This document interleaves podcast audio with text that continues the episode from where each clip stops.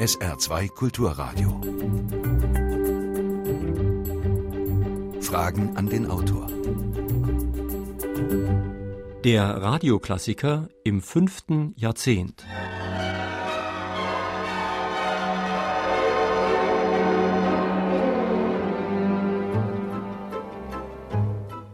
SR2 Kulturradio. Fragen an den Autor. Meine Damen und Herren, es ist ja eigentlich bedauerlich, aber eine Einleitung fällt mir leider nicht ein. Heinrich Kalbfuß am 3. August 1969. Beginnen wir hier mit der Einleitung unseres Buches zu 40 Jahren Fragen an den Autor. Dort heißt es, es ist wie bei den Rolling Stones oder Johannes Hesters. Erst wird man älter und hat Angst, zum alten Eisen geworfen zu werden, dann macht man einfach weiter und irgendwann erhält man den Status des Klassikers und wird Kult. Wie kam es nun zu dieser inzwischen klassischen Sendereihe? Die 60er Jahre waren eine Zeit des Umbruchs, besonders in der Bildung. 1964 hatte Georg Picht die Bildungskatastrophe und den Bildungsnotstand beklagt. Er befürchtete, die Wettbewerbsfähigkeit der Bundesrepublik Deutschland sei mangels qualifizierter Nachwuchskräfte bedroht. Auch die Demonstrationen der Studenten hatten unter anderem das Ziel, Bildung für alle zu erreichen, wie zehn Jahre später ein Buch von Hilmar Hoffmann hieß. 1969 wurde die Berufsausbildung reformiert, Lehrlinge hießen jetzt Auszubildende. 1971 wurde das BAföG eingeführt. In dieser Atmosphäre kam die Idee auf, sonntags im Radio eine Stunde lang über ein wichtiges Buch zu sprechen. Der Vater der Sendereihe, Programmdirektor Dr. Wilhelm Zilius, wendete sich am 15.06.1969 selbst an die Hörer. Diese Gespräche über Sachbücher, deren Inhalt uns wichtig erscheint, sind Fragen aus der Zeit an uns alle. Es sind Fragen, die jedem nachdenklichen Zeitgenossen einmal begegnen oder sogar ständig zusetzen. Der allzu betriebsame Alltag bringt es mit sich, dass wir wenig zum Nachdenken kommen. Daher schien es uns sinnvoll, wenigstens am Sonntagvormittag Sie, verehrte Hörer, in dieser Sendung zum Nachdenken anzuregen. Im ersten Jahr 1969 wurde viel experimentiert. Es gab Sendungen, die länger waren als 60 Minuten. Es gab wegen des großen Interesses zwei Sendungen zu einem Buch. In der zweiten Sendung hörte man zu Beginn einen fröhlichen Samba, der etwas an klassische Miss Marple-Filme erinnert.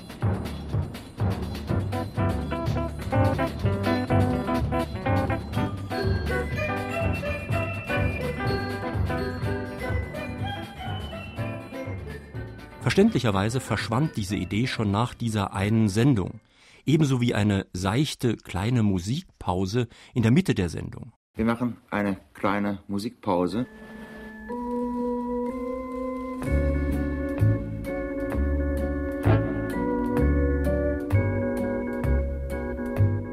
Vor allem aber gab es im ersten halben Jahr neun verschiedene Moderatoren, darunter auch den Feuilletonchef der Saarbrücker Zeitung Heinz Mudrich und den späteren Programmdirektor Dr. Franz Josef Reichert. Als Stammmoderator bis 1997 setzte sich dann Heinrich Kalbfuß durch. Er erinnert sich. Ja, es begann nicht so ganz glücklich mit einem dreibändigen Lesebuch für Kinder in der Schule. Aber ich erinnere mich noch ziemlich genau, denn Radiofachleute, auch aus unserem werten Hause, hatten uns damals eine Totgeburt vorausgesagt, jedenfalls die Geburt eines schwerkranken Kindes mit nur knapper Lebenserwartung. Sowas kann man doch nicht machen, hieß es damals, einen Wortblock von einer Stunde auf der lecker, locker, leicht zubereiteten Europawelle, das muss hier schiefgehen. Unser damaliger Programmdirektor, Dr. Wilhelm Zilius, hatte aber recht behalten mit seiner Idee, die Sendung hat sich 20 Jahre lang behauptet und nicht nur das, sie ist mit jeweils 150 und mehr tausend Hörern, wie man so erfährt, eine recht erfolgreiche Unternehmung. Die erste Autorin in der Sendereihe war am 11. Mai 1969 die Theologin Dorothee Sölle zu ihrem Buch Phantasie und Gehorsam. Hören Sie einen kleinen Ausschnitt. Es gibt seit 2000 Jahren Christentum. Und wie sieht diese christliche Welt aus? Es gibt seit 2000 Jahren die Botschaft äh, der Liebe. Und was haben wir daraus gemacht? Zwei Drittel aller Menschen äh, vegetieren in der Nähe des Hungertodes. Krieg, Hass, Aggression, wachsen ständig, die Mittel dazu werden immer raffinierter. Da kann man sich natürlich rückfragen, was äh, hat diese Botschaft Jesu überhaupt bewirkt? Wo hat ihr irgendeinen Effekt gehabt? Und würde ich sagen, die Botschaft Jesu ist auch so entstellt. Und die hm, geläufige christliche Ethik hat eigentlich Jesus eher verhindert als ermöglicht. Und zwar deswegen, weil sie im Wesentlichen sich auf Gehorsam gegründet hat und Gehorsam zur obersten Tugend gemacht hat. Am 23. November 1969 stellte Professor Alexander Mitscherlich sein Buch vor Auf dem Weg zur vaterlosen Gesellschaft. Sein Thema war, damals ganz neu, die Psychosomatik und der Bezug zur Gesellschaft. Ich meine, wir müssen uns abgewöhnen, sobald wir von psychischen Leiden sprechen, dass es so eine strenge Grenzziehung zwischen normal in Anführungszeichen und krank in Anführungszeichen gibt. Wir alle sind mehr oder weniger auf einem großen Spektrum gelagert und der eine oder andere mag stärkere Schwierigkeiten haben und äh, diese wechselseitige Hilfe, die wir uns leisten können, etwa mit Hilfe der psychoanalytischen Methode, ist also nicht eine Hilfe über einen großen Teich hinweg, von der Normalität zur Krankheit hin, sondern ist ein Gespräch unter Menschen, die leiden. Und jeder von uns weiß, was das ist. Ich meine, dass ich berechtigt bin, von diesen Erfahrungen auf die äh, Gesellschaft zu schließen, weil natürlich in den Selbstdarstellungen der Kranken unendlich viele Personen vorkommen, mit denen sie es zu tun haben. Und von denen kann man nicht annehmen, dass sie alle also schwer gestört und schwer krank sind, sondern vielmehr, es spiegelt sich im Leben der Kranken die mehr oder weniger weite Umwelt, in der sie leben. Sie merken schon, Viele Autoren, die heute als Klassiker gelten, stellten damals ihre Werke vor. So auch am 15. März 1970 Professor Konrad Lorenz. Er sprach zu Das sogenannte Böse zur Naturgeschichte der Aggression.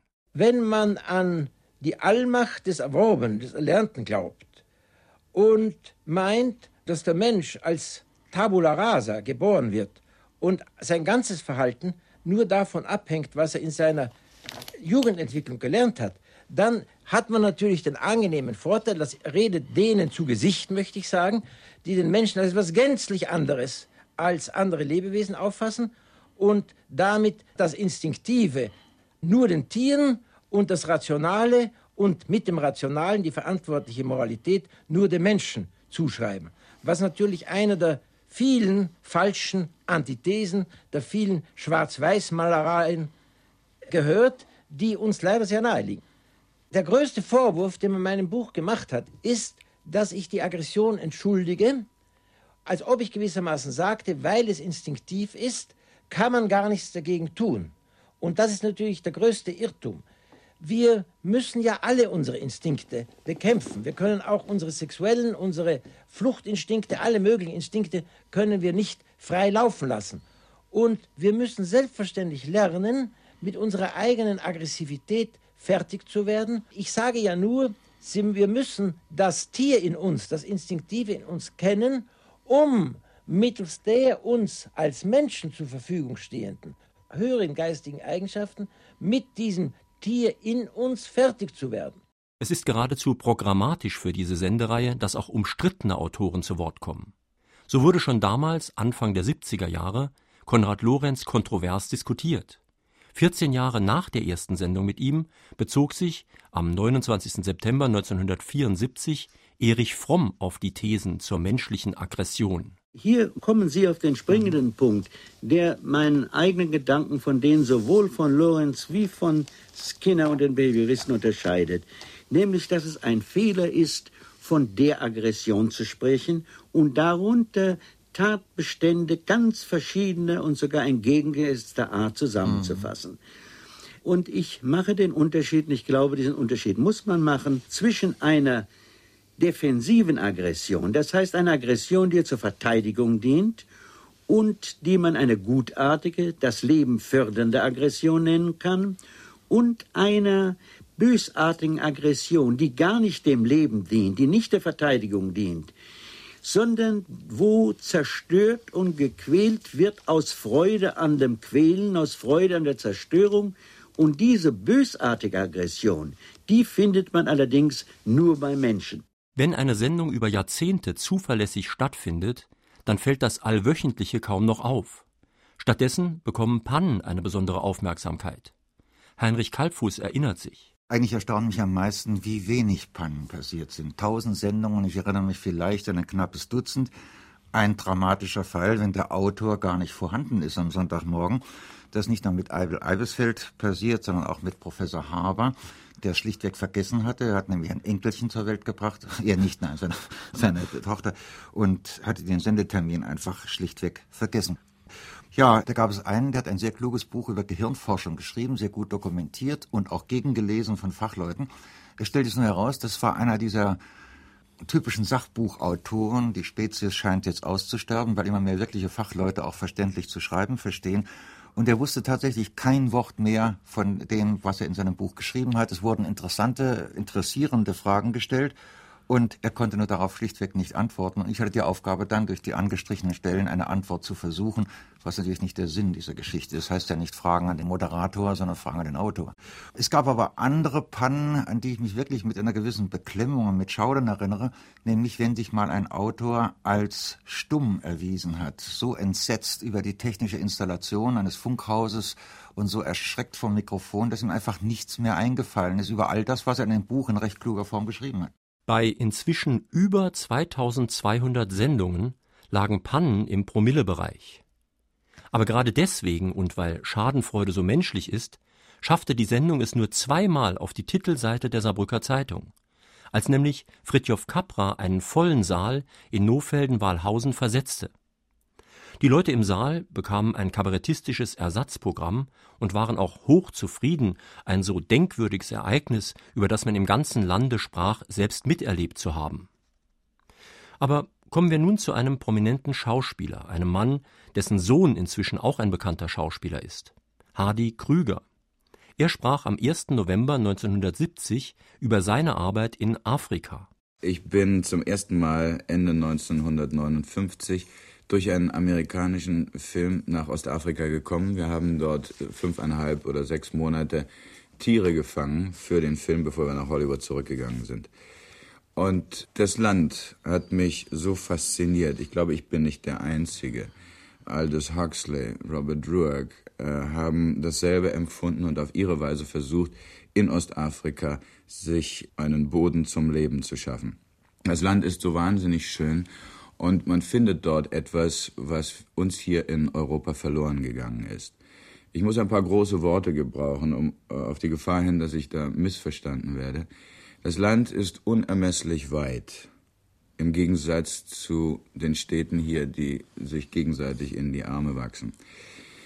Es ist ein Land, wenn man dort lebt, in dem man auf sich selbst angewiesen ist.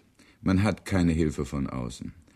All das, was die Zivilisation uns hat vergessen lassen, wird dort zum Hauptfaktor ihres Lebens. Das hat mich fasziniert und ich habe einen Platz gesucht, zu dem ich immer wieder zurückkehren kann. Und ich fand gerade diese, diesen Platz, der Momella heißt, besonders schön und ich habe während der Drehzeit noch ein Stück Land erworben.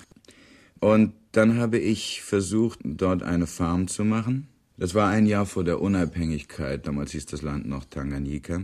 Es war klar, dass die Mandatsverwaltung sich in Kürze zurückziehen würde. Tanganyika ist ja immer, seit es aufgehört hat, deutsche Kolonie zu sein, Mandatsgebiet des Völkerbundes und später der Vereinten Nationen gewesen.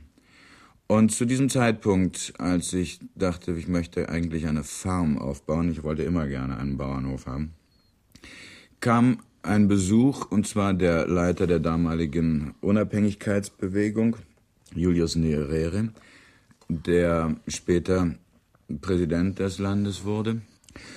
Und ich habe ihn gefragt, ich meine, geben wir mal zu, wir sind eigentlich doch, wir Deutschen sind ein Volk von Versicherungsnehmern. Und ich habe auch äh, mich bei ihm rückversichern wollen, habe gesagt, wenn ich jetzt hier eine Farm mache und eines Tages seid ihr unabhängig, bin ich dann auch noch gern gesehen. Mhm.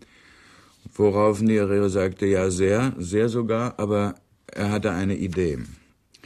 Er hat gesagt, Farmen haben wir eigentlich genug. Wäre es nicht sehr gut, wenn Sie ein Hotel bauen würden? Denn in ungefähr neun Monaten sind wir unabhängig und dann sind wir auch von jedem Geld unabhängig. Das heißt, unsere Staatskassen sind absolut leer. Das Geld wird jetzt schon aus dem Land herausgezogen. Und was wir einführen müssen, müssen wir in harter Währung bezahlen. Könnten sie nicht Touristen ins Land bringen? Und so ist eigentlich die Idee des Bush Hotels mhm. Momella entstanden. Prominent wie Hardy Krüger, aber weniger beliebt war Esther Villar, die am 7. November 1971 zu Gast war. Ihr Buch Der dressierte Mann war besonders der Frauenbewegung gelinde gesagt ein Ärgernis. Ihre Grundaussage bringt sie ganz knapp auf den Punkt. Ich denke nicht, dass die Männer die Frauen in die Weibchenrolle hineingedrängt haben. Ich denke, dass die Frauen die Männer in die Männchenrolle hineindrängen. Und mhm. zwar jeden Tag aufs Neue. Manche Autoren begleiteten die Sendereihe über Jahrzehnte. Günter Wallraff zum Beispiel stellte schon am 1. Februar 1970 13 unerwünschte Reportagen vor und er forderte, dass Journalisten sich kritisch mit Missständen auseinandersetzen sollten.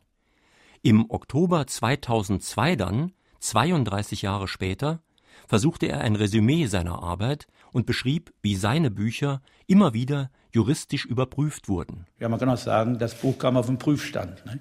Die Gerichte haben dann erstmals, waren immer sehr mächtige Gegner. Und ich muss sagen, es sind heute größtenteils gerichtsbeglaubigte Bücher.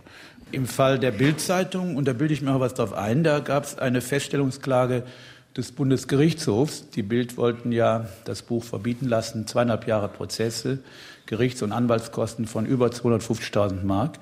Und ein ganz klar befangener Richter in Hamburg, der vom Tatbestand des Einschleichens sprach. Und nachher kam raus, er verkehrte am Hause Springer privat und seine einzige Tochter wurde dann als Bildzeitungsredakteurin eingestellt nach getaner Arbeit. Aber und da ist bei mir so eine Art Rechtsvertrauen in diesen Rechtsstaat entstanden. Das muss man sich mal vorstellen. Obwohl ohne die hohe Auflage hätte ich mir diese Prozesse auch nicht leisten können. Dann würde ich heute als Lügner dastehen. Nicht? Und dann hat dieser Bundesgerichtshof in einem erstaunlichen Grundsatzurteil festgestellt, wörtlich, da es sich bei der Bildzeitung um eine Fehlentwicklung im deutschen Journalismus handle, müsse meine Methode der Täuschung, der Tarnung sehr wohl legitim sein, da das Recht der Öffentlichkeit über solche groben Missstände, Menschenrechtsverletzungen informiert zu werden, das höhere Rechtsgut sei und die wirtschaftlichen Interessen des Konzerns dahinter zurückzustehen hätten. Sie haben ja da auch Sachen aufgedeckt, das ging bis zum Rufmord, der wirklich auch Mord in gewissem Sinne war, weil die Opfer wirklich umgekommen sind, weil viele Leute Selbstmord begangen haben, nachdem sie in der Bildzeitung diffamiert worden waren, haben dann Abschiedsbriefe hinterlassen, wo sie ihren Angehörigen gesagt haben, ihr habt ja über mich in der Zeitung gelesen, ich kann so nicht weiterleben. Da habe ich eine Reihe von solchen hinterlassenen Abschiedsbriefen, wo ganz eindeutig die Bildzeitung Menschenleben auf dem Gewissen hat. Vor einigen Jahren sind sie noch rückfällig geworden. Das war der Tod des Schauspielers Harmsdorf. Der hatte psychische Probleme, der war in der Klinik gewesen und der war schon mal von der Bildzeitung traumatisiert. Der hat ihn mal unter AIDS-Verdacht gebracht, was auch nicht stimmte. Und dann plötzlich schrieben sie, er wäre in monströser Weise da durch ein Dorf gegangen mit aufgerissenen Pulsadern, hätte die Kinder erschreckt und so weiter. Stimmte nichts dran, hatte nie einen Selbstmordversuch gemacht. Einfach einer billigen Sensationsschlagzeile wegen. Wurde ihm überbracht äh, von einem Reporter der Bunden, die spielen da übles Spiel Hand in Hand. Und da sagte er zu seiner Lebensgefährtin, lies die Bildzeitung, da steht mein Todesurteil drin. Ich werde nie mehr ein Engagement kriegen und hat sie in derselben Nacht noch umgebracht. Ich finde, sowas verjährt nicht und das sollte man auch bekannt machen.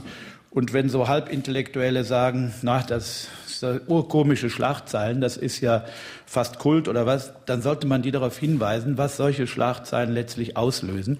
Und ich finde, es gibt auch einen Zusammenhang zwischen PISA-Studie und Bildzeitung und ähnlichen Erscheinungen. Auch Heumer von Dittfurt stellte viele Bücher vor, zum Beispiel Kinder des Weltalls, Im Anfang war der Wasserstoff und am 2. Januar 1977 Der Geist fiel nicht vom Himmel. Hier erklärte er am Beispiel von Versuchen mit einer Ratte, wie das Streben nach Lustgewinn schädlich oder gar tödlich sein kann. Dann nämlich, wenn die Ratte Gelegenheit hat, sich selbst angenehme Reize zu verschaffen. Und reizt sich damit unfehlbar zum Tode, wenn man äh, den Strom nicht abstellt. Und zwar deswegen, sehen Sie, wir sind in Jahrmilliarden biologischer Entwicklung auf Lustgewinn programmiert. Und die gesamte Kulturentwicklung besteht nur darin, dass wir im Unterschied zum Zwischenhirnwesen gelernt haben, dass der primitive, direkte animalische Lustgewinn etwas ist, was sich in der Zeit sehr rasch erschöpft. Sexuelle mhm. Befriedigung ist etwas, was nicht auf die Dauer sättigt und was nach relativ kurzer Zeit mich wieder in meinen vorher bestehenden, unbefriedigten oder unausgefüllten Zustand zurückentlässt. Und dass es also Formen der Lust gibt, der kultivierteren, der subtileren Lust, in, für anspruchsvolle Menschen, etwa an bestimmten Kunstprodukten, für andere wieder am Umgang mit ganz bestimmten ihnen nahestehenden Menschen, bei anderen wieder an der kreativen Befriedigung, die darin besteht, zum Beispiel ein, ein Werkzeug herzustellen oder irgendetwas anderes einfach gut zu machen. Und äh, dieses Lustzentrum, was eben tief, tief unter unserer Hirnrinde sitzt und was normalerweise uns gar nicht mehr erreichbar ist, das ist deswegen eine so makabre Vorstellung, denn wenn man es direkt reizen könnte, dann wäre das natürlich die Möglichkeit, durch einen allerdings unbiologischen Kurzschluss maximale Lust auszulösen, ohne eigene Anstrengung und ohne zeitliche Befristung. Mhm. Und das ist das, was einer solchen Ratte passiert. Und selbstverständlich isst sie nicht mehr, sie trinkt nicht mehr, sie kümmert sich um nichts und verhungert buchstäblich und ist selbst im Augenblick des Sterbens trotzdem noch extrem glücklich, weil sie ja dieses Lustzentrum ständig unter elektrischem mhm. Strom setzt. Mancher Rückblick kann auch politisch brisant sein. So kann man die Entwicklung von Oskar Lafontaine in der Sendereihe anhand seiner Bücher verfolgen. 1985 der andere Fortschritt, das grünste Buch des Autors. 1988 die Gesellschaft der Zukunft, das Buch eines Ministerpräsidenten, der bundespolitisch an die Spitze der SPD strebte. 1998 keine Angst vor der Globalisierung.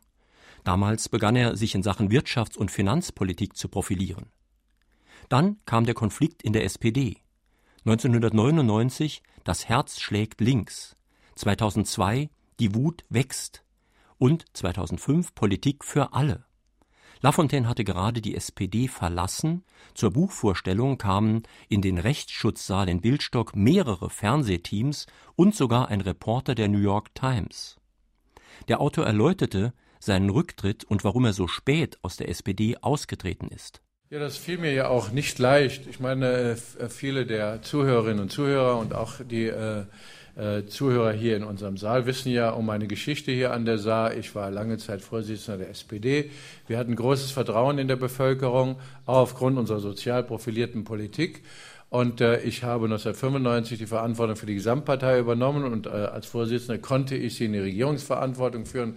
Das fällt einem nicht leicht, sich zu trennen. Deshalb habe ich ja auch dieses Buch geschrieben und habe eben gesagt, wenn die SPD wieder, das ist ja schon eine Zeit lang her, wo ich das geschrieben habe, mit Hartz IV und Agenda 2010 in die Bundestagswahlen zieht, dann kann ich ihr nicht mehr folgen. Denn Politik ist auch eine Frage der persönlichen Glaubwürdigkeit. Ich bin und bleibe Sozialdemokrat nach meinem Verständnis. Nach meinem Verständnis ist die gesamte SPD-Führung in die FDP übergetreten, geistig, mental. Und deshalb äh, haben wir ja diese riesigen Wahlverluste. Und ich habe immer wieder an äh, meine Freunde, und ich habe ja noch viele Freunde, heute sind einige hier in der SPD, appelliert, ihr könnt diesen Lauf der Dinge nicht mehr akzeptieren. Ihr müsst dafür Sorge tragen, dass diese Partei wieder Politik für die große Mehrheit des Volkes macht. Ich habe ja sehr viel Diffamierung erfahren in den letzten Jahren, Flucht oder so, Verantwortungslosigkeit. Kein anderer Politiker, der zurückgetreten ist in den letzten Jahren, wurde mit solcher Schmäh überschüttet oder so, obwohl ja viele zurückgetreten sind wegen Kleinigkeiten, weil sie irgendetwas falsch gemacht haben, da oder dort. Bei mir entlud sich, jetzt sage ich mal, diese, ganze, diese ganzen Vorwürfe, auch von Leuten, jetzt etwa äh, Flucht aus der Verantwortung, die nicht ein Hundertstel der Zeit aufbringen würden, die ich aufgebracht habe in meinem 30-jährigen politischen Leben, um der Republik zu dienen. Es ist ja nicht leicht, Spitzenämter zu übernehmen. Ich habe das jahrzehntelang gemacht, teilweise auch ohne Rücksicht auf meine äh, Gesundheit. Nun, ich habe eine Fehlentscheidung gemacht, dass ich so naiv war zu glauben, wenn ich Gerhard Schröder den Vortritt ließe und wenn wir das gemeinsam im Programm aufgeschrieben hätten, was ja jeder äh, nachlesen kann, dann würde auch die SPD nicht zulassen, dass das alles auf den Kopf gestellt würde und dass ihr Vorsitzender dann vom Kanzler systematisch, jetzt sage ich mal in der Öffentlichkeit, bloßgestellt würde. Das war mein Irrtum. Wer mir also Vorwürfe macht, der kann sagen, du hast diese diesen Fehler begangen. Den muss ich akzeptieren und den werde ich lebenslang akzeptieren müssen. Wozu ich aber nicht bereit war, war als Finanzminister für eine Politik gerade zu stehen, die ich nicht verantworten konnte. Ich glaube, ein glaubwürdiger Politiker muss dann zurücktreten, wenn er seine Politik nicht mehr durchsetzen konnte. Und das genau war die Situation in dem äh, Monat meines Rücktritts im Jahre 99. Ich wollte nicht mein Gesicht verlieren und unglaubwürdig werden. Soweit Oskar Lafontaine.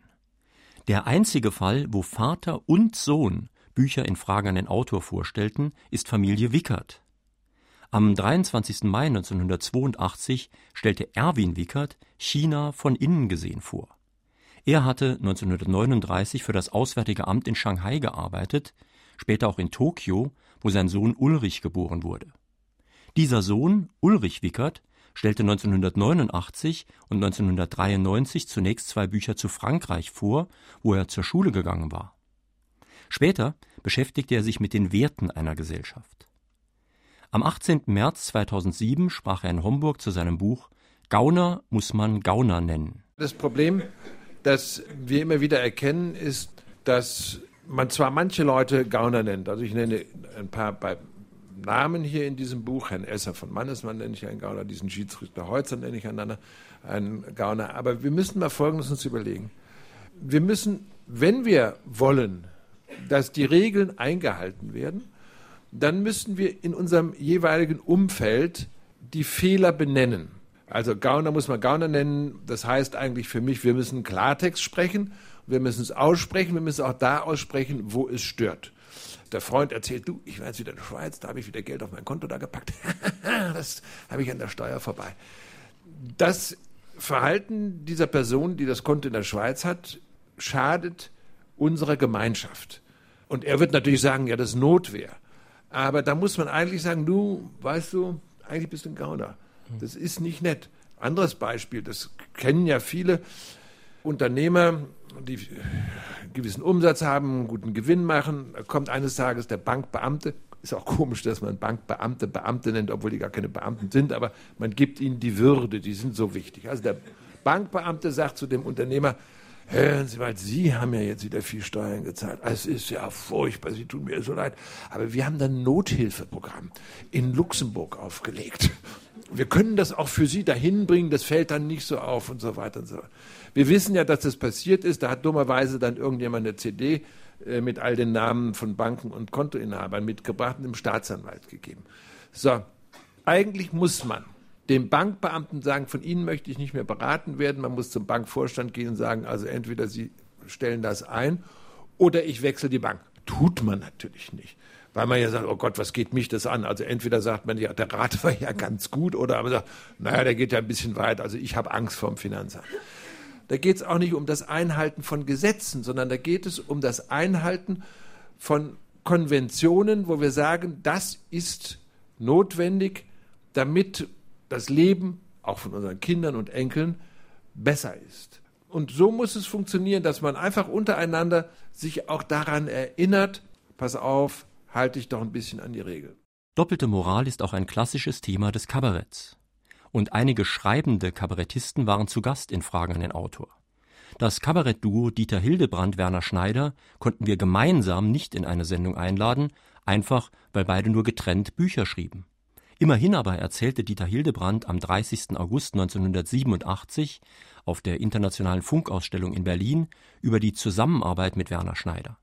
Anlass war sein Buch Was bleibt mir übrig? Das war eine, eine etwas schwierige Sache, weil ich war mit dem Schauspieler Kurt Weinzierl auf Tournee und war damals ausgeschieden aus der Lach- und Schießgesellschaft, äh, beziehungsweise das Ensemble hatte sich in die Luft zerstreut und ich spielte Theater, nicht zu meinem eigenen Wohlgefallen, muss ich sagen.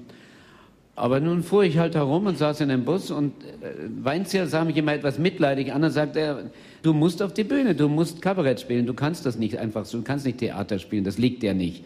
Und er hat verschwiegen äh, oder nicht hinzugesetzt, dass ich es auch wirklich nicht kann. Das war, ja, war nett. Ne? Und dann sagte er, er hätte einen Partner für mich. Das ist ein ganz großer Österreicher, und der würde wunderbare Aphorismen schreiben und so und nannte mir den Namen Schneider und ich sagte, was soll ich mit dem? Ja. Ich habe keine Ahnung, was der ist und wie der ist und so. Er wird uns zusammenbringen. Gut, er hat uns auch zusammengebracht, er hat uns richtig zusammen verkuppelt. Ich gehe zu ihm und ich sehe ihn und der sagt zu mir, Kabarett mag er überhaupt nicht. Ich habe gesagt, okay, dann machen wir es nicht miteinander. Um ein halbes Jahr später anzurufen, jetzt will er Kabarett machen. Mhm, mhm.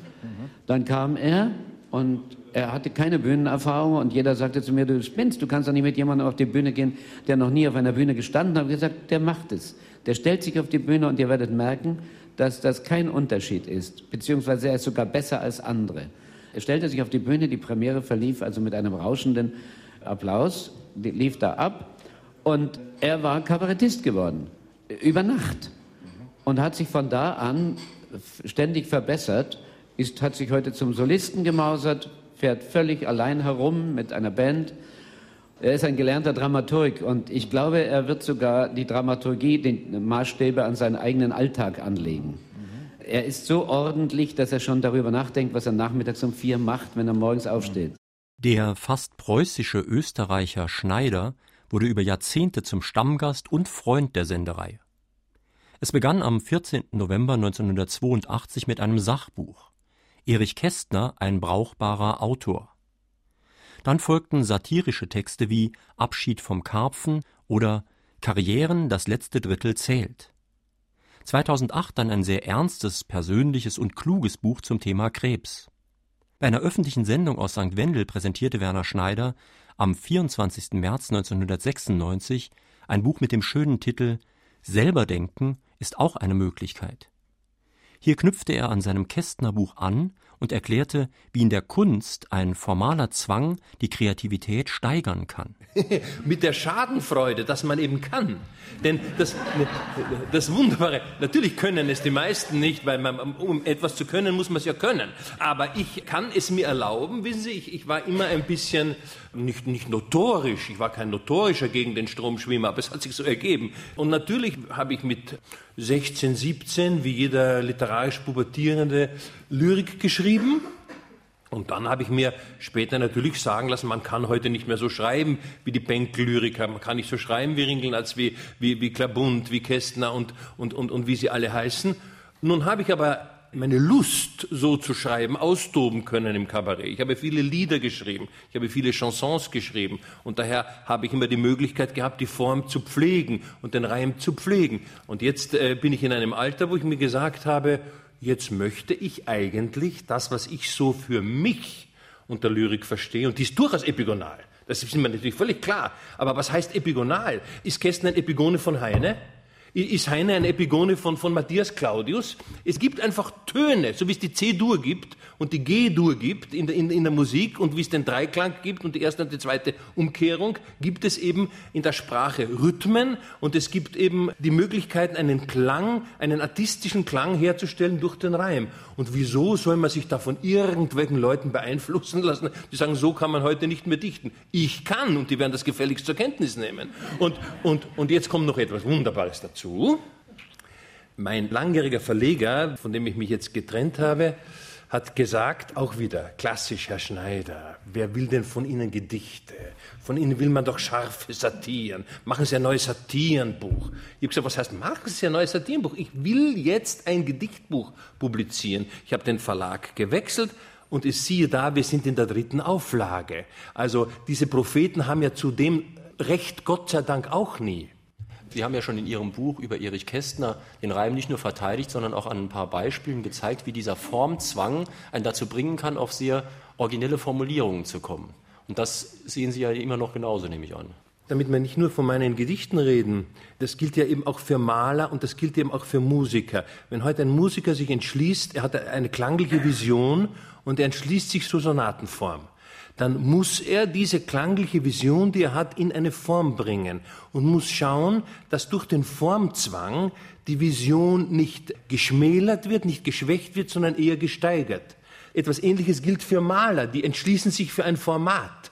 Sie entschließen sich im Rahmen des Formates ein, ein optisches Signal zu setzen. Aber, aber das Format und selbst das Material die gewählte Farbe, die gewählte Technik, zwingt sie, ihre Vision mit einer Technik, mit einem Format, mit einem Material auseinanderzusetzen. Und genauso ist es mit dem Gedicht. Ich, ich habe eine Stimmung, ich habe einen Eindruck. Das kann ich jetzt natürlich in so rhythmisierter Prosa hinschreiben.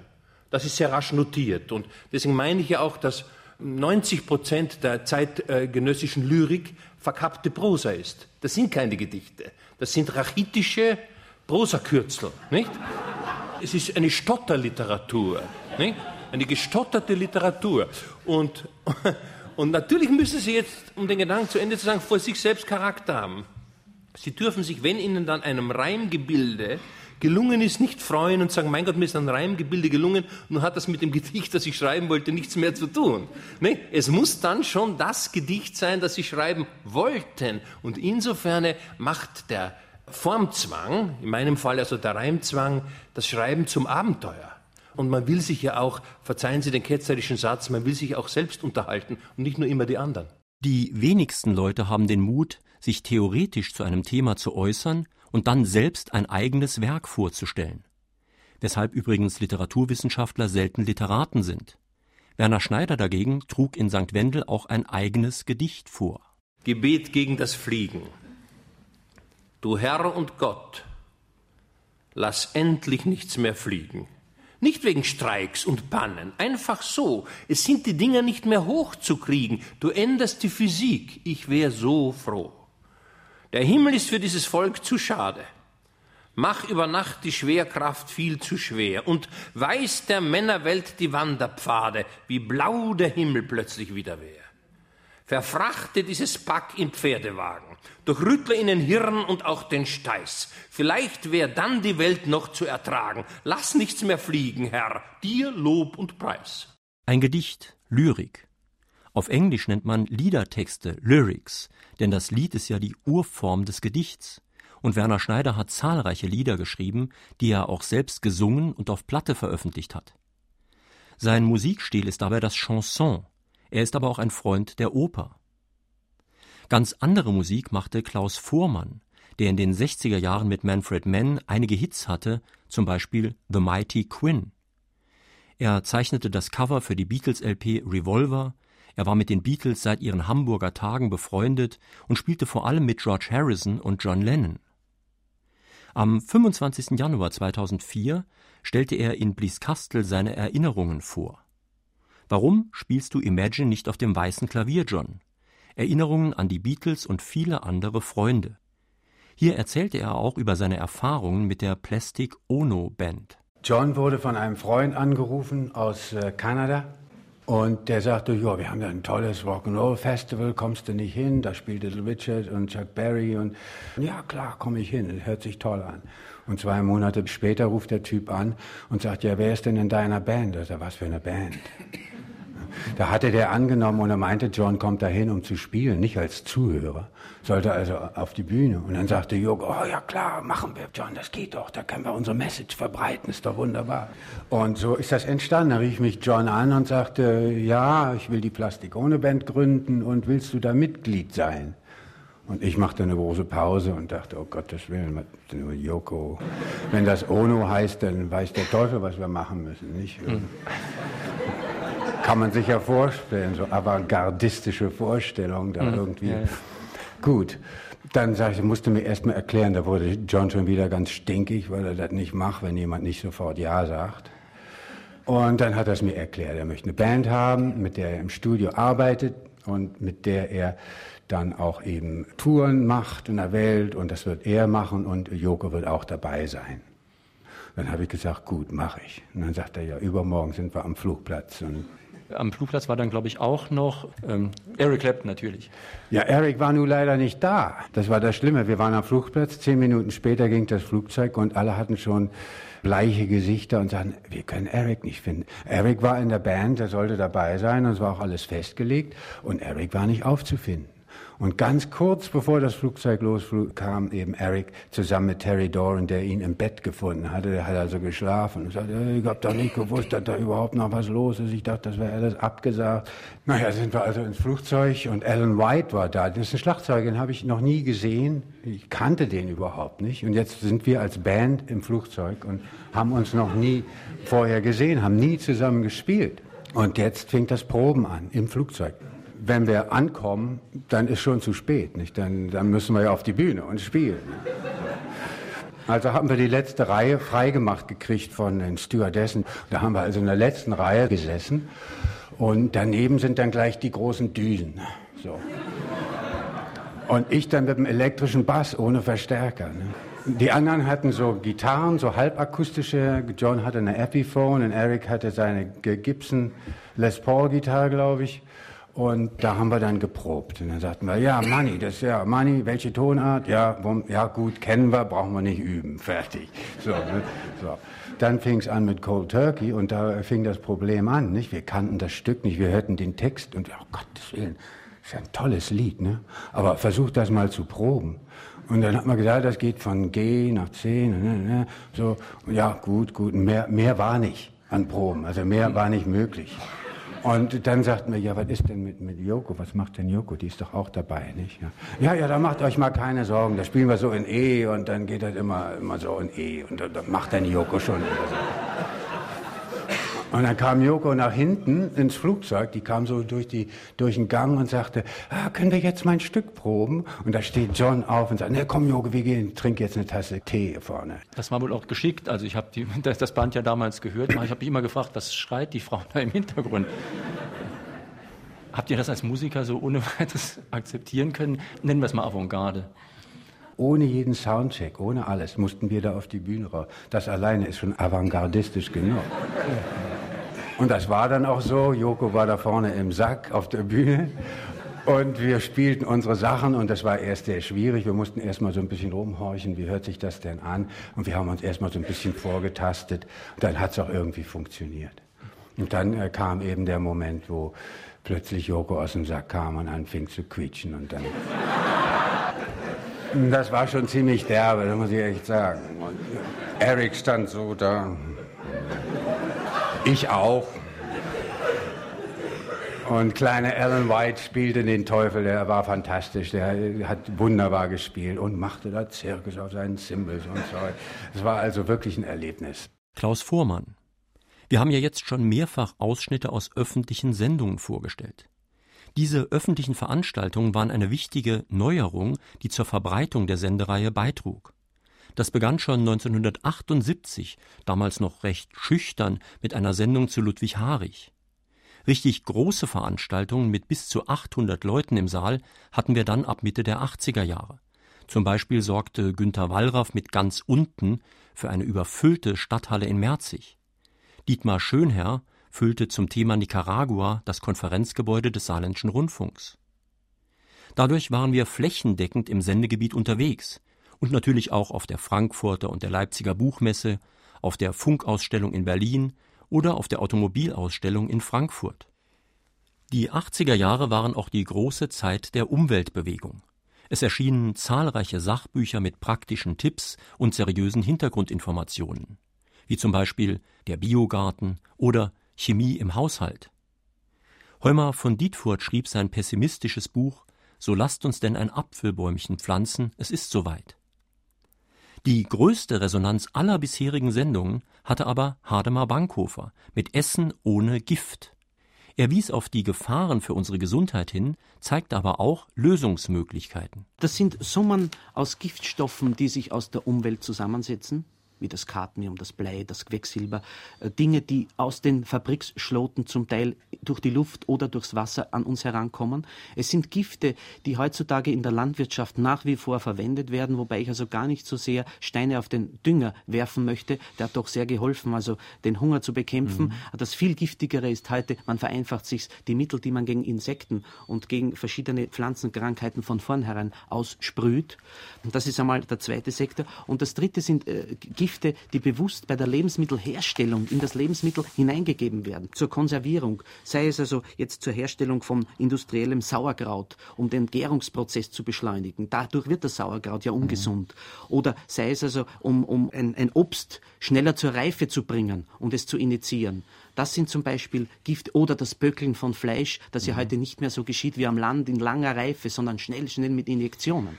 Das größte Gift ist nach wie vor die falsche Ernährung. Mhm. Denn der Körper, wie eingangs schon erwähnt wurde, kann eine Reihe von Giften verkraften. Durchaus. Wir müssen nur schauen, dass die Summe nicht zu groß wird. Und dass wir auch aus der industriellen gefertigten Nahrung nicht zu viel zu uns nehmen. Ich glaube, es ist viel zu viel Angst gemacht worden in den letzten Jahren und darum habe ich mich wirklich offen und ehrlich bemüht, dass hier ein Buch entsteht, in dem ich in einem Arbeitsteam mit dem Leser herangehe, ganz vernünftig umzusteigen, aber umzusteigen in einer ertragbaren Form. Und es ist überhaupt keine Zauberei. Man muss nur grundsätzlich drei Dinge sich vornehmen. Ich äh, gehe ran, mehr rohe Kost, mehr frische Kost zu mir nehmen und da bemühe ich mich wieder, möglichst Bio-Gemüse und Bio-Obst zu mir zu nehmen. Mhm. Ich gehe heran, den Fleischkonsum nicht zu streichen, um Gottes Willen, nein, wir sind ja Mischesser, sondern ihn zu reduzieren. Es hat der Bircher Benner einmal gesagt, das Fleisch sollte das Fünftel der Summe von Gemüse, Beilagen und allem sein, was ich esse. Das ist ein wichtiger Effekt. Und ich sollte drittens schauen, dass ich also dem Vollkorn mich voll und ganz verschreibe. Das heißt, das weiße Gebäck vergessen und auch im Kochen, in der Herstellung. Es genügt nicht, wenn ich also Vollkornbrot esse, sondern es soll auch das andere, der Kuchen und die Mehlspeisen zu Hause, sollen mit Vollkorn erzeugt werden. Ich sage nicht, Sie sollen das nicht mehr essen. Das ist alles wahnsinnig gesund, wenn Sie es mit Vollkorn essen. Und das Letzte ist ein, äh, ein, ein, dem Kampfansage an den weißen Industriezucker und alternative Süßstoffe. Diese vier Punkte genügen eigentlich schon. Wenn Sie die ein bisschen beginnen, sich vor Augen zu halten, dann sind Sie schon auf dem besten Weg in unserem Sinn und lassen sich nicht Angst machen. 1984, das war noch die Zeit, als nicht nur Hunderte von Hörerinnen und Hörern in der Redaktion anriefen, nein, man schrieb auch Briefe auf Papier und Postkarten. Das Sekretariat verbrachte viele Tage mit dem Antworten. Das hat sich inzwischen deutlich geändert. Was ich anfangs völlig unterschätzt habe, war die Bedeutung, die das Internet für die Sendereihe spielen würde. Ich dachte, das im Schnitt ältere Publikum kommt damit nicht klar. Zum Glück kam es ganz anders. Die Möglichkeit, E-Mails in die Sendung zu schicken, wird rege genutzt. Und vor allem der Podcast, also die Möglichkeit, sich die Sendungen nachträglich herunterzuladen, wurde zum Renner. Podcast und Internetradio führten dazu, dass nun auch Reaktionen aus Südchina, Brasilien oder Wien kommen. Wir gewannen Stammhörer in Hamburg, Bochum und Chemnitz. Weil wir nahezu keine Werbung machen, habe ich anfangs nicht verstanden, wie uns die neuen Hörerinnen und Hörer gefunden haben. Zum Teil war es Mund-zu-Mund-Propaganda. Zum Teil suchten die Leute im Internet gute Podcast-Angebote. Zum Teil recherchierten sie aber auch Themen wie Privatisierung und stießen dabei auf unsere Sendereihe. Dabei hilft es, dass wir auch Themen ansprechen, die noch nicht im Trend liegen. Was zum Beispiel Deflation sein könnte, war 2003 weitgehend unbekannt. Günter Hannig sprach am 2. Februar zu diesem Thema. Deflation, die verheimlichte Gefahr. Nun, Inflation, also Geldentwertung, das kennt man und fürchtet man, besonders in Deutschland wegen schlechter Erfahrungen. Deflation ist das Gegenteil. Viele Preise sinken, es werden nur noch Schnäppchen gekauft und auch der Preis der wahre Arbeit, also der Lohn, sinkt. Dadurch kommt es zu einer Abwärtsspirale, der Konsum bricht zusammen und mit ihm die Produktion.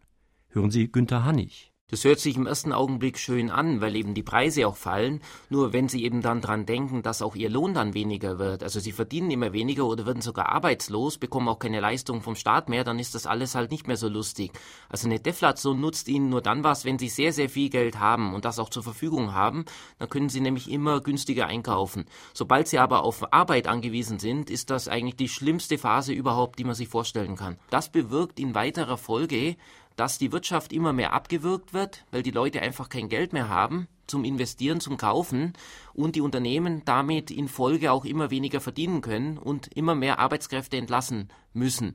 Und dann setzt eben äh, eine Spirale aus sinkenden Preisen auch äh, weiter eine Abwärtsspirale in Gang, weil wenn die Preise sinken, dann sagt der Verbraucher, ja, warum soll ich denn jetzt das neue Auto kaufen? Da warte ich doch lieber ein Jahr, dann kostet es nur noch die Hälfte. Also die Leute warten immer mehr mit Investitionen, mit Käufen und dementsprechend kommen die Unternehmer immer mehr in die Klemme und müssen weiter Arbeitskräfte entlassen. In weiterer Folge führt das also zum richtigen Zusammenbruch der Wirtschaft. Heute ist eigentlich die Hauptursache, dass die Verschuldung einfach explodiert. Die Verschuldung der Unternehmen, der Privathaushalte, des Staates explodiert und bei einer explodierenden Verschuldung wachsen auch die Zinslasten. Und diese Zinslasten strangulieren die Wirtschaft dann am Ende. Ja, was kann der Einzelne da jetzt wirklich tun? Haben Sie irgendwelche Tipps? Äh, da gibt es eine ganze Menge Sachen, die man tun kann. Der Einzelne sollte vor allem Schulden meiden. Weil wie in einer Inflation die Schulden entwertet werden, so werden sie in der Deflation aufgewertet. Also genauso wie die Preise sinken und das Geld aufgewertet wird, werden auch Schulden aufgewertet. Das heißt, wenn Sie heute einen Kredit haben und den vielleicht heute noch einigermaßen bedienen können, dann können Sie das in Zukunft vielleicht nicht mehr machen. Sie können es deswegen nicht mehr machen, weil Sie vielleicht selbst weniger Einnahmen haben oder eben arbeitslos werden. Mhm. Und das würde dann bedeuten, dass worin Sie Ihr Geld investiert haben, wird Ihnen wieder entzogen, also ein Haus oder ein Unternehmen oder was auch das immer. Das ist eben die große Gefahr dabei, dass viele Leute äh, Immobilien auf Schuldenbasis gekauft haben und in der Deflation kommen die dann ganz schnell in eine Zwickmühle aus äh, sinkenden Immobilienwerten, weil vor allem Immobilien im Preis verfallen in der Deflation und gleichzeitig sinkenden Einnahmen. Das heißt, man nimmt immer weniger ein und trotzdem verliert die Immobilie immer mehr an Wert. Mhm. Also die Bank kann dann im Extremfall sogar sagen, ja, der Immobilienwert deckt ja nicht einmal den Betrag des Kredits mehr ab und kann dann sofort zur Zwangsversteigerung schreiten, im schlimmsten Fall. Dann bleibt am Ende womöglich der Schuldner ohne Immobilie und immer noch mit Schulden zurück. Ein Autor, der sich mit klaren Worten auch gegen Trends und die Mehrheitsmeinung stellt, ist der Ulmer Gehirnforscher Professor Manfred Spitzer. Übrigens einer der wenigen Doppeldoktoren in Medizin und Philosophie. Er ist gleichzeitig Arzt und Psychologe. Er wandte sich im Juni 2006 ganz klar gegen Fernseher und Computer im Kinderzimmer. Was man weiß, ist, dass ein Fernsehapparat im Kinderzimmer die, die Bildungschancen des Kindes sozusagen mindert. Also Lesestörungen sind häufiger bei Kindern, die ein Fernsehapparat im Kinderzimmer haben, als bei denen, die das nicht haben. Das ist nachgewiesen. Und es ist insofern, geht so die Tendenz in Richtung, ich sag mal, Wohlstandsverwahrlosung. Jeder hat so seinen eigenen Fernseher und jetzt geht die Tendenz dahin, dass man den Computer im Kinderzimmer hat. Die Kinder sagen natürlich, wir brauchen den Computer zum Französisch-Vokabeln lernen, ähm, aber weisen darauf hin, dass das doch bitte eine Highspeed-Grafikkarte sein muss und dann kann man sich schon überlegen, äh, wofür die wirklich benutzt werden. Ähm, Kinder verbringen heute und Jugendliche etwa zwei Stunden vor dem Computer zusätzlich zu den drei Stunden 20 Minuten vor dem Fernsehapparat. Und ähm, das hat natürlich fatale Folgen. Irgendwann wird man äh, sozusagen an das Medium ge gefesselt. Man macht auch gar nichts anderes mehr. Man möchte auch nichts anderes mehr machen. Und es wird ganz oft davon geredet, dass der Computer doch so was Tolles sei und ein neues Kulturmedium und dass die Kinder da äh, mit umgehen lernen müssen und so weiter. Und das ist, wird dann oft so, so benutzt, um zu sagen, wir müssen schon ganz früh äh, die Kinder mit dem Computermedium vertraut machen. Das ist ganz falsch. Bei einem 17-Jährigen kann der Computer nicht mehr viel kaputt machen, weil das Gehirn schon weitgehend entwickelt ist. Aber wenn ein Zwölfjähriger einen Computer bekommt, dann hat das die Konsequenz, dass der in der Schule schlechter wird, nicht besser. Das geht auch aus den PISA-Daten hervor. Da scheint es zunächst mal so zu sein, wenn Sie gucken, gibt es in der Schule oder gibt es zu Hause einen Computer und dann gucken sich den Schulerfolg an, da gibt es einen positiven Zusammenhang. Also je Computer, desto Schulerfolg. Aber wenn Sie jetzt noch gucken, wie ist denn sozusagen das häusliche Umfeld sowieso oder wie ist die Schule sowieso? Das heißt, wenn Sie, ich sag mal, sozioökonomischen Status und alles herausrechnen, das kann man statistisch erfassen, dann kehrt sich dieser scheinbare Zusammenhang um. Mit anderen Worten, der Computer wirkt sich negativ aus, wenn man berücksichtigt, dass natürlich gute Schulen auch mehr Geld für Computer haben und so weiter, dass also eine gute Schule eben gut ist. Wenn aber sozusagen alles gleich bleibt und es kommt nur ein Computer hinzu, dann ist der Schulerfolg gefährdet. Das machen sich viele Eltern oder Großeltern oder Onkel und Tanten, die beim Übergang des Kindes aufs Gymnasium sich fragen, ach, jetzt braucht er aber doch einen Computer, damit er nicht hinten ansteht und die anderen haben das alles. Denen sei ganz klar gesagt, und ähm, das sage ich hiermit ganz dezidiert, mit einem Computer schadet man einem Zwölfjährigen, man nützt ihm nichts. Dazu gibt es Studien, die das ganz klar nachweisen. Neben solchen ernsten Themen gab es immer auch anspruchsvolle Inhalte in unterhaltsamer Form. Das ist zunächst das Geschäft der Satiriker und Kabarettisten. Elke Heidenreich, auch bekannt als Metzgers Gattin Else Stratmann, erzählte am 21. April 1985 unter dem Motto Darf's ein bisschen mehr sein? vom Schönheits- und Jugendwahn. Ja, also, wollte ich noch schnell sagen, unser Kanzler ist ja jetzt auch schlank und schön, ne? Und bei Strauß soll man sogar das Gesicht wieder sehen. Das wäre alle nicht nötig gewesen. So, und ich gucke nämlich auch jeden Frühling im Spiegel. Und dann habe ich schon wieder einen Jahresring zugelegt und alles ist trostlos, ne? Und dann lese ich ja immer in der Zeitung diese Serien, Fit und Schlank mit Barbara Rütting oder Schön und Gesund mit Köhn, Lechner und so weiter. Alle kennen sie ja. Foto, vorher, nachher, Helga T., sieben Kilo weniger mit unserer Diät, ne? Was ist das für eine Diät? Morgens eine Tasse Luft, mittags ein Ei mit Schnittlauchröllekes, abends wird eine Tomate durch die Stube getragen und da wirst du dann schlank von. Ja, was nicht noch alle sie. Ich habe aber versucht, sie. Ich habe jetzt ehrlich versucht. Ich habe nachher Kalorientabelle gegessen. Ich habe an das offene Fenster geturnt, dass der Josef Jag von gegenüber schon Stielaugen gekriegt hat. Ich habe drei Kartoffeln gekocht, Sahne reingetan, da habe ich so eine Pampe draus gemacht und auf dem Gesicht geschmiert für den Teng, ne? Ja, ich habe trotzdem nicht ausgesehen wie Barbara Rütting. Ich habe Gurkenscheiben auf die Augen gelegt, Eigelb auf die Backen geklatscht für zum Straffen, ne, von der verwüstete Gesichtslandschaft. Ich habe Möhren gefuttert, als wäre ich ein Hase, jeden Bissen 50 Mal gekaut. Ja, ich habe vier Minuten kalte Dusche gemacht, ich habe die Füße im Kamelenbad getan, weil eine schöne Frau ist ja auch eine Füße gepflegt, ne? Ja, und dann habe ich aus zwei ungespritzte Zitronen mit kochendes Wasser, was 20 Minuten ziehen muss, habe ich mir ein Haarwaschmittel selbst gemacht für zum blonder werden, ne, auf eine natürliche Art. Dann sollte ich noch Schmierseife mit Pottasche und 70-prozentigen Alkohol mischen und alles durch im Sieb. Da kriegst du Haare wie Senta Berger, ne? Ja, aber wo kriegst du Pottasche her? Ich habe alles versucht, sie. Ich bin auch mit einem nassen Lappen auf dem Gesicht mit Heilerde und Gesundheitsöl im Bett gegangen. Willi hat auf der Couch in der Wohnstube geschlafen, ne? Bis ich dann endlich gesagt habe, komm her, Willi, du bist mich doch lieber wie so ein nasser Lappen, ne? Sie und jetzt lasse ich es. Ich sehe eben aus, wie ich aussehe, ne? Ich werde nicht mehr schön mit Köhnlechner und auch nicht mehr schlank mit Barbara Rütting. Und wenn ich es mir genau überlege, ich will das auch gar nicht. Gucken Sie, was tun denn unsere Männer für uns? Gerade mal der Kanzler jetzt. Aber sonst, höchstens hat's im Frühling die langen Unterhosen ausziehen. Aber nie mal Masken auf dem Gesicht. Körnerdiät machen die nicht. Gehen Sie doch weg und unser eins mütze ich einen ab, ne? Und was ist? Nachher bin ich schlank und schön. Dann gehe ich mit Willi durch die Gruger und dann sagen die Leute, ach, guck mal da, so eine schöne Frau. Und müssen mit so einen ollen Dicken rumschieben. Ne, das ist doch auch nix, ne? Und bloß schön wegen den Köhnlechner? Gott, wann treffe ich den Mann denn schon mal? Vom rheinischen Tonfall von Elke Heidenreich nun zum Niederrhein. Hans-Dieter Hüsch war mit vielen Sendungen und seinem Gesellschaftsabend über Jahrzehnte ein wichtiger Teil des saarländischen Rundfunks. Auch der Titel seines Buches Du kommst auch drin vor, Gedanken eines fahrenden Poeten, ist in Saarbrücken entstanden. Hüsch erzählt nun zunächst, wie eine körperliche Behinderung auch eine neue Sicht ermöglichen kann, und er ordnet sich dann im großen Spektrum des Kabaretts ein. Ja, das Buch beginnt ganz konkret mit dem Satz, mein Leben verdanke ich meinen Füßen. Und das ist wirklich auch so. Äh, die wenigsten wissen das natürlich, aber ich habe dieses Buch auch benutzt, um einige Dinge äh, wirklich mal zu erklären, zu, zu erzählen und auch zu gestehen. Und diese Füße standen wirklich so äh, und so, also 180, das kann man sich eigentlich gar nicht vorstellen, wurden dann jedes Jahr gedreht in die richtige Stellung, wie zwar, und jetzt sehen sie so aus. Und dadurch habe ich also sehr viel später laufen gelernt als andere Kinder. Und was blieb mir anders übrig, als dauernd zuzugucken und dauernd zuzuhören? Also weniger rumzulaufen und rumzuspringen, sondern mir die Dinge anzugucken und viel zu lesen, schon sehr früh. Mein Vater hat immer gesagt, Wissen ist Macht und solche Sätze fielen dann immer. Und das habe ich dann auch gemacht. Gerade du, hat er gesagt, musst viel lesen, du musst viel wissen. Und so ist eine andere Motorik entstanden. Es ist also die Motorik war bei mir nicht in den Beinen, in den Füßen. Ich wäre, obwohl ich gerne Leichtathlet geworden wäre, ich wäre furchtbar gerne 100, 200 Meter, 15. Das ist dann immer so. Was man nicht kann, möchte man gerne machen. Ich wäre auch gerne auf den Himalaya geklettert, aber das ging eben alles nicht. Grüß Gott, die Jugend ist auch vorhanden. Äh, ist doch wichtig. nicht?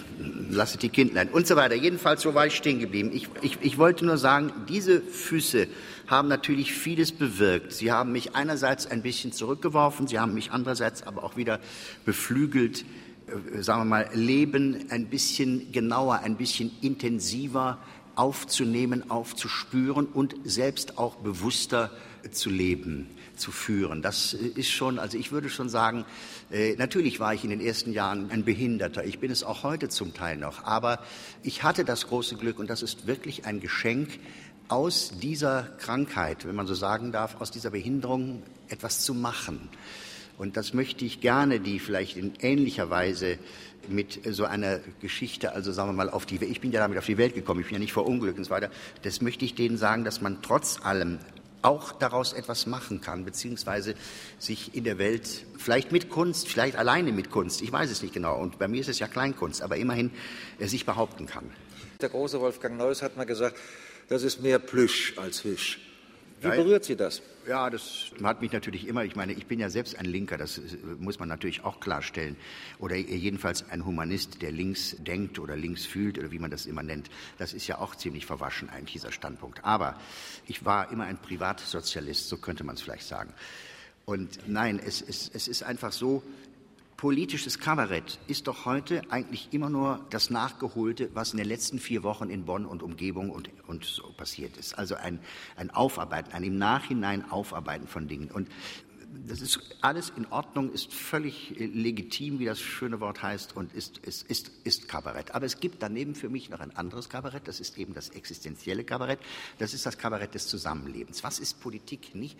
Politik ist doch eigentlich nichts anderes, als unter Milliarden oder äh, Menschen zu versuchen, sie alle unter eine Glocke zu bringen, sie alle einigermaßen. Und da gibt es ja furchtbar viele Konflikte und Probleme.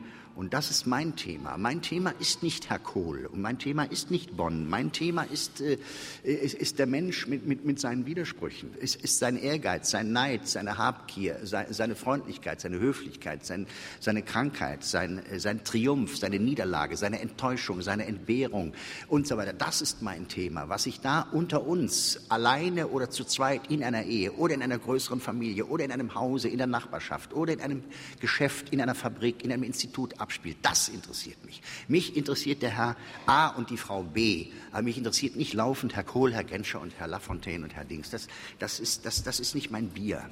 Ich bin weit davon entfernt, ein sogenannter Berufsentlarver zu sein. Das habe ich, vielleicht liegt es auch an meinem Alter, ich weiß es nicht. Ich möchte eigentlich auch ein Kabarett machen, wo die Leute ein bisschen fröhlich hinausgehen.